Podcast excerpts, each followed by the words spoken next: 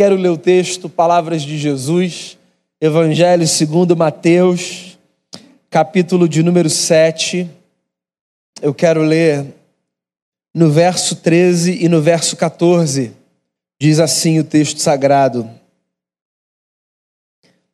Entrem pela porta estreita, pois larga é a porta e amplo o caminho que leva à perdição. E são muitos os que entram por ela. Como é estreita a porta e apertado o caminho que leva à vida, e são poucos o que a encontram. Palavras de Jesus, nosso Senhor. Você sabe que sempre que eu leio nos evangelhos palavras de Jesus, eu fico maravilhado com a capacidade que o nosso mestre tinha de apresentar lições muito profundas sobre a vida de uma maneira muito simples Jesus não foi um erudito do seu tempo. Jesus foi mais uma espécie de camponês do que qualquer outra coisa. Filho de um carpinteiro, um homem que não teve acesso às escolas rabínicas, não que a gente tenha ciência, mas que carregava consigo uma sabedoria que levava as multidões a dizerem coisas do tipo: quem é esse homem? Que não ensina como os escribas e os fariseus, que eram os escolados, mas que fala como quem tem autoridade.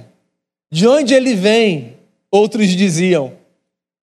Uma vez um discípulo disse: Não é possível que esse sujeito venha de Nazaré. Por acaso pode vir alguma coisa boa de Nazaré? Jesus foi esse homem simples, mas que falava de maneira muito precisa sobre questões fundamentais da vida. Do alto da sua simplicidade, certa vez, Jesus disse aos seus ouvintes o seguinte: Nessa vida existem duas portas. E essas duas portas representam caminhos distintos. Um caminho que leva para a vida e um caminho que leva para a perdição.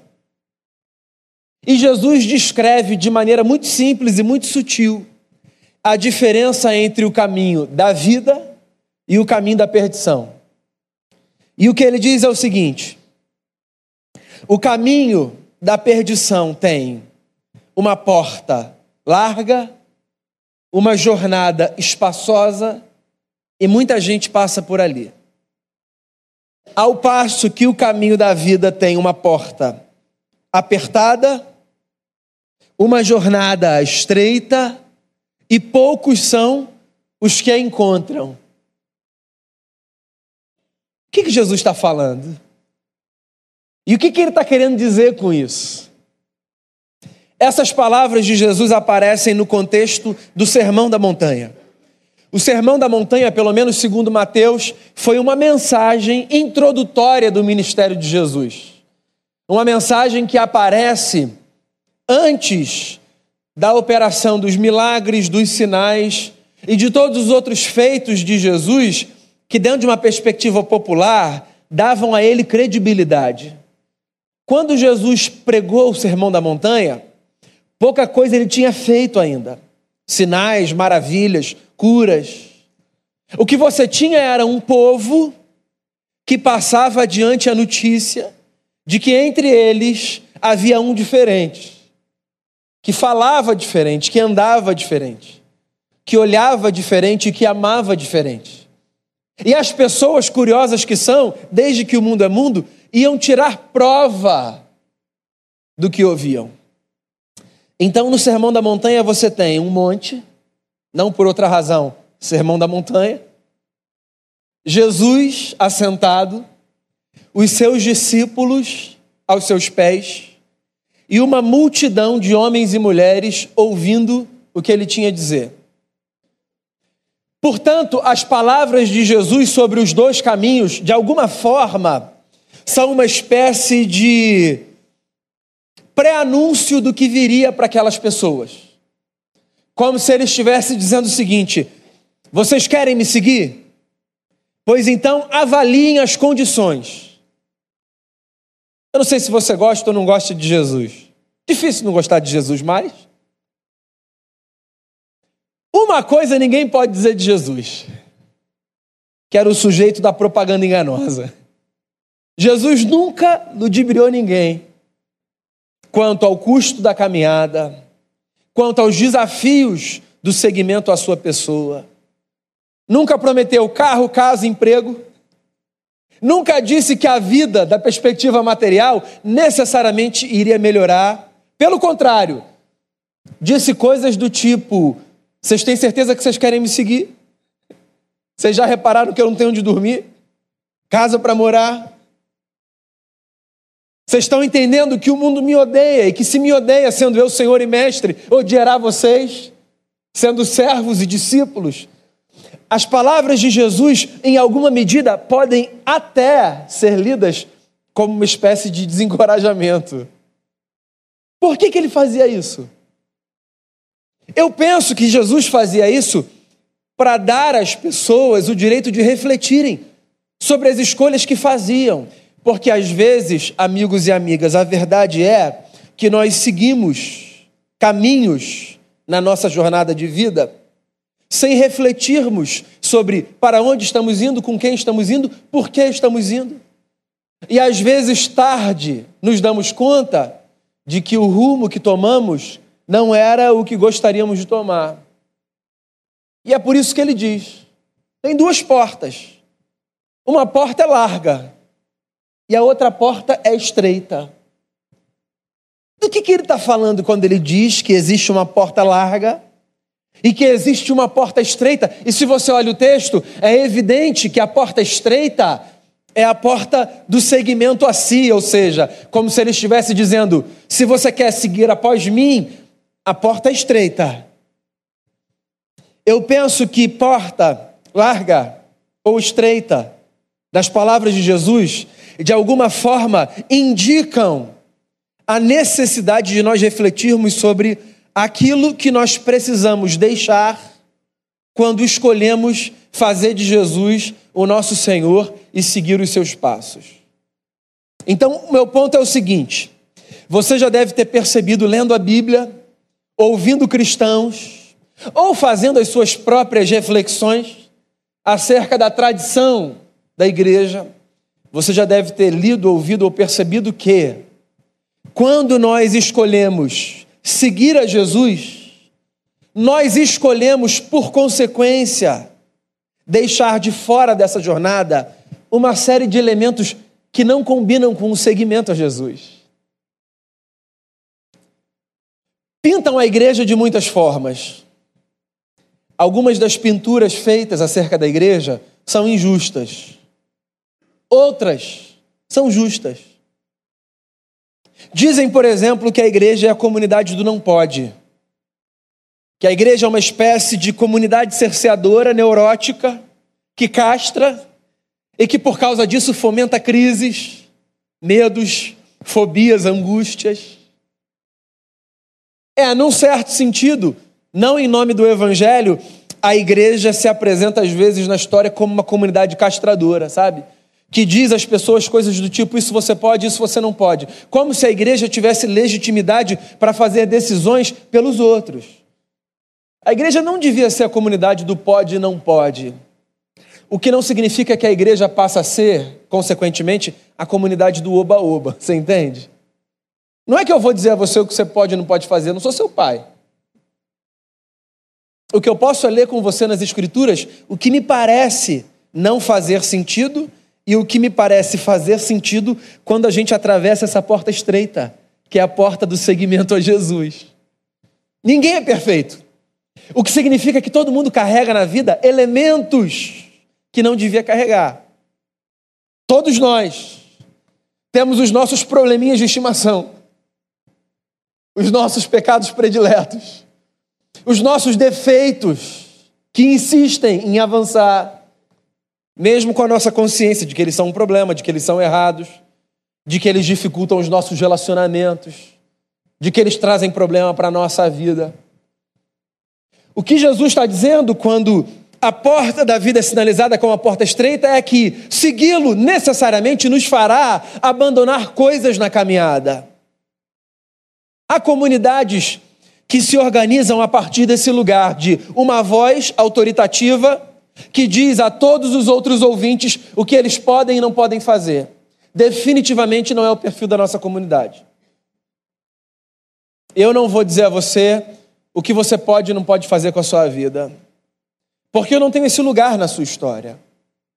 Mas eu quero chamar você para ler o Evangelho comigo e com a comunidade, para refletir sobre os valores de Jesus, para pensar sobre a ética do reino, para ouvir o que o Mestre nos diz, para tentar entender o que os apóstolos falaram, para que a nossa vida seja uma vida que aceite o desafio de deixar pelo caminho aquilo que não combina. É verdade, é mais fácil a gente construir a teologia do terror. Dizer que se você for por aqui ou por ali, fizer isso ou aquilo, é possível que Deus te deixe. E se Jesus chegar na hora que você tiver, então, aí que não tem jeito. A teologia do terror é a teologia mais fácil, mas não é a mais libertadora. A teologia mais libertadora é a teologia da graça, que não é, de novo, a teologia do oba-oba. Século passado, um dos grandes teólogos que o protestantismo viu foi um alemão, pastor dissidente da igreja luterana na época do nazismo, por conta do apoio da igreja ao regime. Dietrich Bonhoeffer, dentre outros pastores e outros irmãos e irmãs, esse homem se afasta dessa comunidade e ele é preso pelo regime nazista, morre inclusive num campo de concentração, como um preso político de um regime. Ele era alemão, mas foi preso porque se opunha ao regime, ao regime nazista. Na prisão, esse homem escreve textos com uma profundidade belíssima. Um dos textos que emergem desse lugar de dor é um livro chamado O Custo do Discipulado. Lindo, por sinal. Nessa obra, Bonhoeffer desenvolve um conceito teológico de ordem muito prática, e é por isso que eu trago isso para cá, porque eu acho que tem a ver com a minha vida e com a sua vida. Ele fala sobre o problema da graça barata. E o que ele diz em suma é o seguinte: o que a gente experimenta da parte de Deus, a gente não experimenta porque a gente compra. Você não compra favor divino. Deus não cuida de você porque ele vê o que você faz e aí, como recompensa, ele diz: Ó, oh, vou cuidar de você. Você é uma pessoa bacana. Deus cuida de você porque Deus é bom. Porque a essência do eterno é amor. Porque existe em Deus um ventre chamado misericórdia. Deus cuida porque Ele cuida, Deus ama porque Ele ama, porque é do ser divino. Deus não sabe fazer outra coisa que não seja nos amar. E aí, tudo que a gente experimenta da parte de Deus, a gente chama de graça. Só que, num mundo em que a gente consegue as coisas como recompensa, num mundo em que a gente consegue as coisas como resultado de esforço, de mérito, você sabe qual é o problema? A gente não sabe lidar com graça. E aí, quando a gente lida com graça, o que, a gente faz? A gente barateia a graça. E a gente pensa assim: bem, como não está me custando nada, então eu posso levar esse negócio de qualquer jeito. E aí o Bonhoeffer diz que o sujeito que se depara com a graça de Deus e vive de qualquer jeito, o que ele está fazendo é barateando a graça. O que custou a vida do Filho de Deus na cruz do Calvário, ou seja, o que custou o preço do sangue de uma pessoa nessa comunidade divina, é banalizado por quem olha e diz: Deus me ama, nunca vai deixar de me amar. Meu pastor fala isso todo domingo, está escrito na Bíblia, vou viver de qualquer jeito. Sabe o que é isso? É o sujeito que tenta passar pela porta estreita, trazendo consigo o que ele sabe que devia ficar do lado de fora. Então eu penso, amigos e amigas, que uma reflexão que eu e você precisamos fazer todos os dias é o que, que a gente precisa deixar de fora dessa caminhada? O que, que não combina com Jesus? O que na minha vida não combina com Jesus?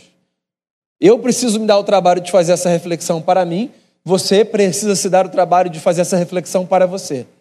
Nós podemos nos ajudar mutuamente, dependendo da liberdade que a gente tiver. E nós podemos fazer leituras independentes um do outro nos nossos momentos a sós com Deus. Mas o fato é, o caminho que Jesus aponta como caminho da vida, ele não tem uma porta larga, ele tem uma porta estreita. E aí, Jesus vai adiante e ele diz assim: além da porta estreita, que faz oposição à porta larga, essa jornada de vida, ela tem um caminho apertado, que se contrapõe ao outro caminho que é espaçoso. Daí eu fico me perguntando, o que, que Jesus está querendo dizer quando ele diz que esse caminho é um caminho apertado e que faz contraposição a outro caminho, que é o caminho espaçoso? Eu penso que o que Jesus está sinalizando é que nessa jornada que leva para a vida, a gente precisa caminhar com o máximo de atenção possível. Pensa comigo, os caminhos mais apertados pedem da gente uma cautela e uma atenção maior do que os caminhos mais espaçosos. Nos caminhos mais apertados, nós temos mais chance de esbarrar nos obstáculos, em quem caminha, nos limites. Nos caminhos mais apertados, nós temos mais chance de prejudicar a jornada do outro. de parar num lugar em que a gente não devia parar, obstruindo a passagem. Os caminhos mais espaçosos são caminhos que a gente faz sem prestar muita atenção. Às vezes, a gente nem se dá conta de que a gente já chegou onde a gente chegou. Porque era um caminho que precisava de tão pouca atenção que a gente simplesmente foi. Dava para ir até de braços abertos.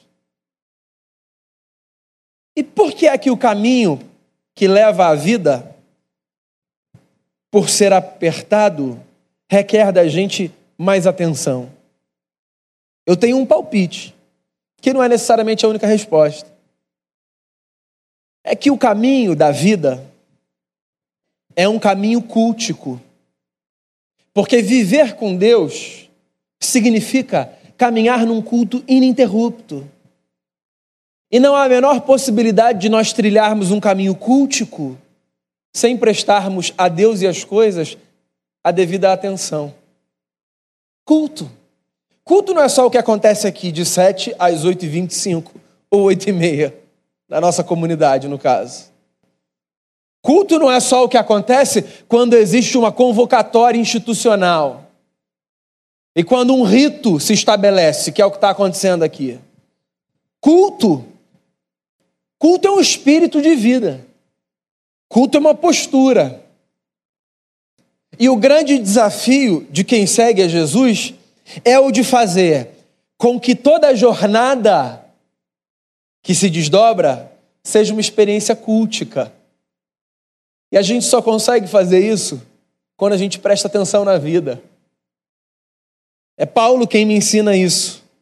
Quando ele diz assim: transformem a mente de vocês e prestem a Deus um culto inteligente.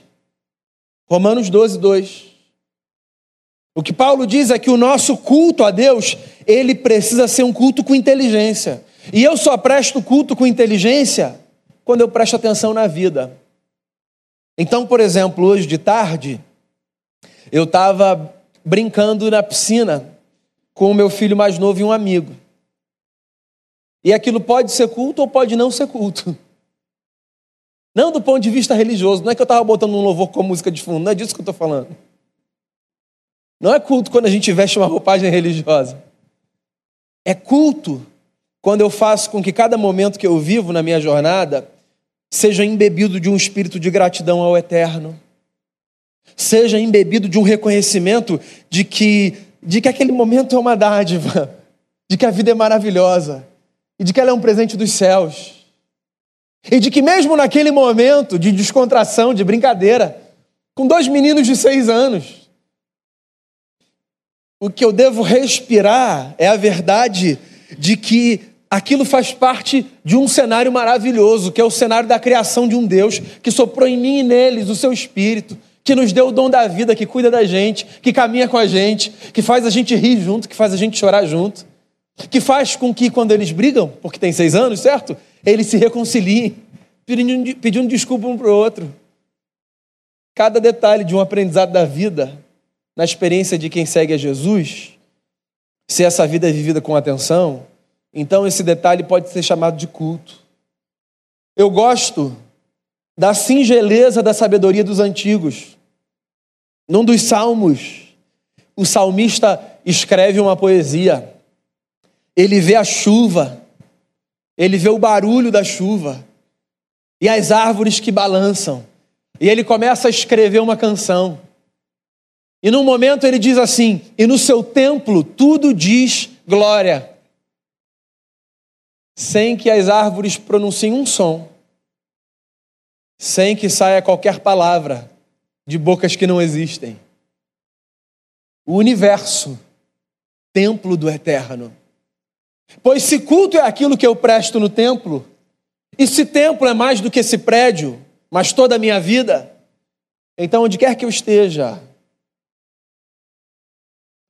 com quem eu estiver, eu posso nesse caminho que requer de mim atenção, prestar ao meu Deus o culto que lhe é devido.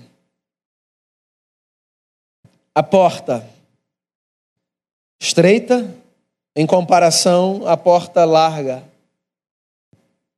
O caminho apertado em comparação ao caminho espaçoso. E como resultado, a convicção de que por esse, o segundo, Passam muitos. E pelo outro, não é nem que passam poucos. Se você olhar o texto, você vai ver que no texto o que Jesus diz é o seguinte: a segunda porta, poucos a encontram. E eu fico me perguntando: quantos será que a procuram? Sem fazer nenhum juízo sobre as pessoas, entende? Mas a questão é que às vezes a gente está tão desatento em relação à vida que a gente deixa de procurar um Deus que, segundo o apóstolo, no livro dos Atos dos Apóstolos, nunca deixou o mundo sem testemunho de si. E segundo um profeta, é um Deus que se permite ser encontrado por aqueles que o buscam. E eu fico me perguntando: o que é que está distraindo essa gente? E o que está distraindo a gente? Para que no mundo criado pelo Eterno, cheio de impressões digitais, no mundo em que Ele tem dado as suas caras, ainda tem gente que viva como se Ele não existisse. Poucos encontram a porta da vida, que veja bem, amigos e amigas, está longe de ser um sinônimo de a porta que leva como um passaporte para o céu. A gente tem de parar de achar que vida é um negócio que começa depois que a gente morre. Vida é isso aqui. E é um negócio que a gente não vai perder nunca, mas que começa aqui. Vida eterna não é uma experiência vindoura, escatológica. Vida eterna é uma experiência cotidiana nesse mundo que os nossos pés pisam, com a leveza e com o peso da eternidade com esse espírito cultico. Poucos encontram essa porta. Eu penso que essa distinção, para encerrar minha conversa, tem a ver com a lembrança de Jesus de que nessa experiência do seguimento a si, não existe a menor possibilidade de nós sermos como os que caminham embalados pelo coro da multidão. Eu sou filho de crente. Mas eu não sou crente porque eu sou filho de crente. Eu sou neto de crente. Mas eu não sou neto, não sou crente porque eu sou neto de crente. Porque eu poderia ser a trigésima geração de uma família de gente que segue a Jesus. E caminhar nessa vida embalado no meio do passo de todo mundo, cantando o canto de todo mundo, desatento, até engodado pela beleza de tudo que eu vejo e ouço sem perceber que com Jesus de Nazaré mesmo que no meio de todos, ou eu caminho por mim, ou eu não caminho de forma alguma. Não tem ninguém que pegue carona na caminhada de ninguém. A gente só se auxilia. Mas pela porta, cada um passa por si. A gente pode dizer, pode passar que é bonito pra caramba do lado de lá. A gente pode convidar. A gente até deve ensinar. Mas a minha experiência com Deus é a minha experiência com Deus, que me desemboca na comunidade, que me joga para o braço dos irmãos e irmãs. Mas ainda assim, é a minha experiência com Deus. Parece que Jesus está dizendo de alguma forma: ó, não se valha da experiência de ninguém, porque ou você atravessa a porta ou você fica do lado de fora. É o que Jesus diz. E aí você sabe o que eu me pergunto? Quando eu olho para essa fala, a princípio tão desanimadora de Jesus, eu me pergunto: por que que alguém escolheria porta estreita, caminho apertado, passando cada um por si? ao invés de porta larga, caminho espaçoso, no meio da multidão. Por quê? Por uma razão muito simples. Porque ele diz que um caminho é o caminho da vida e o outro é o da perdição. E nesse curso de existência, eu não quero me perder, eu quero me encontrar. E se perder, meu amigo, não tem a ver necessariamente com viver uma reprodução da história do filho mais novo, da parábola do filho pródigo.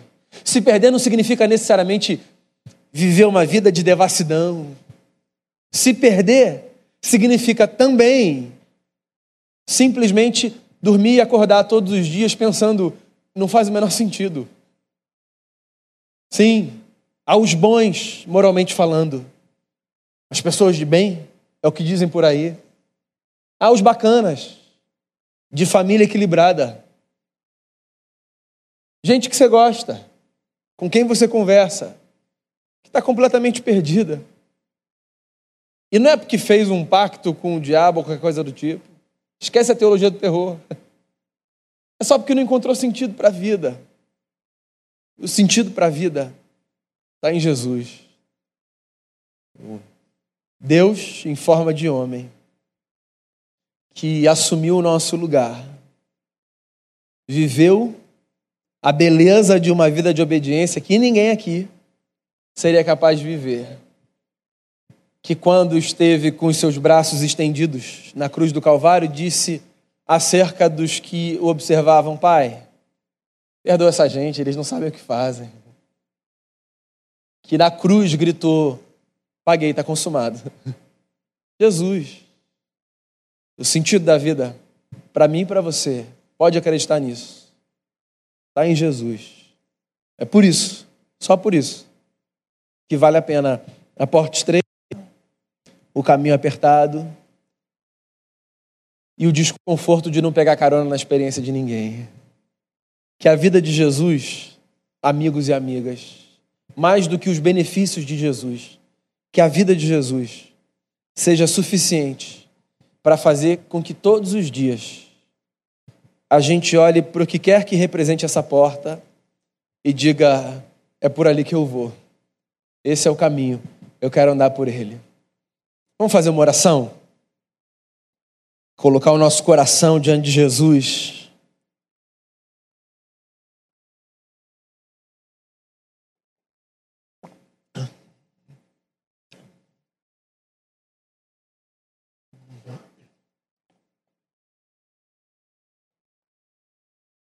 Talvez um exercício que você possa fazer aí no seu lugar, sem precisar se levantar nem nada, seja o de pensar de maneira muito prática, sabe? Em quais coisas você está tentando carregar através da porta, mas você sabe que devem ficar do lado de fora. Quando a gente consegue pensar em coisas, e daí o exercício, e quando a gente consegue nomear coisas, fica mais fácil de a gente enfrentar coisas.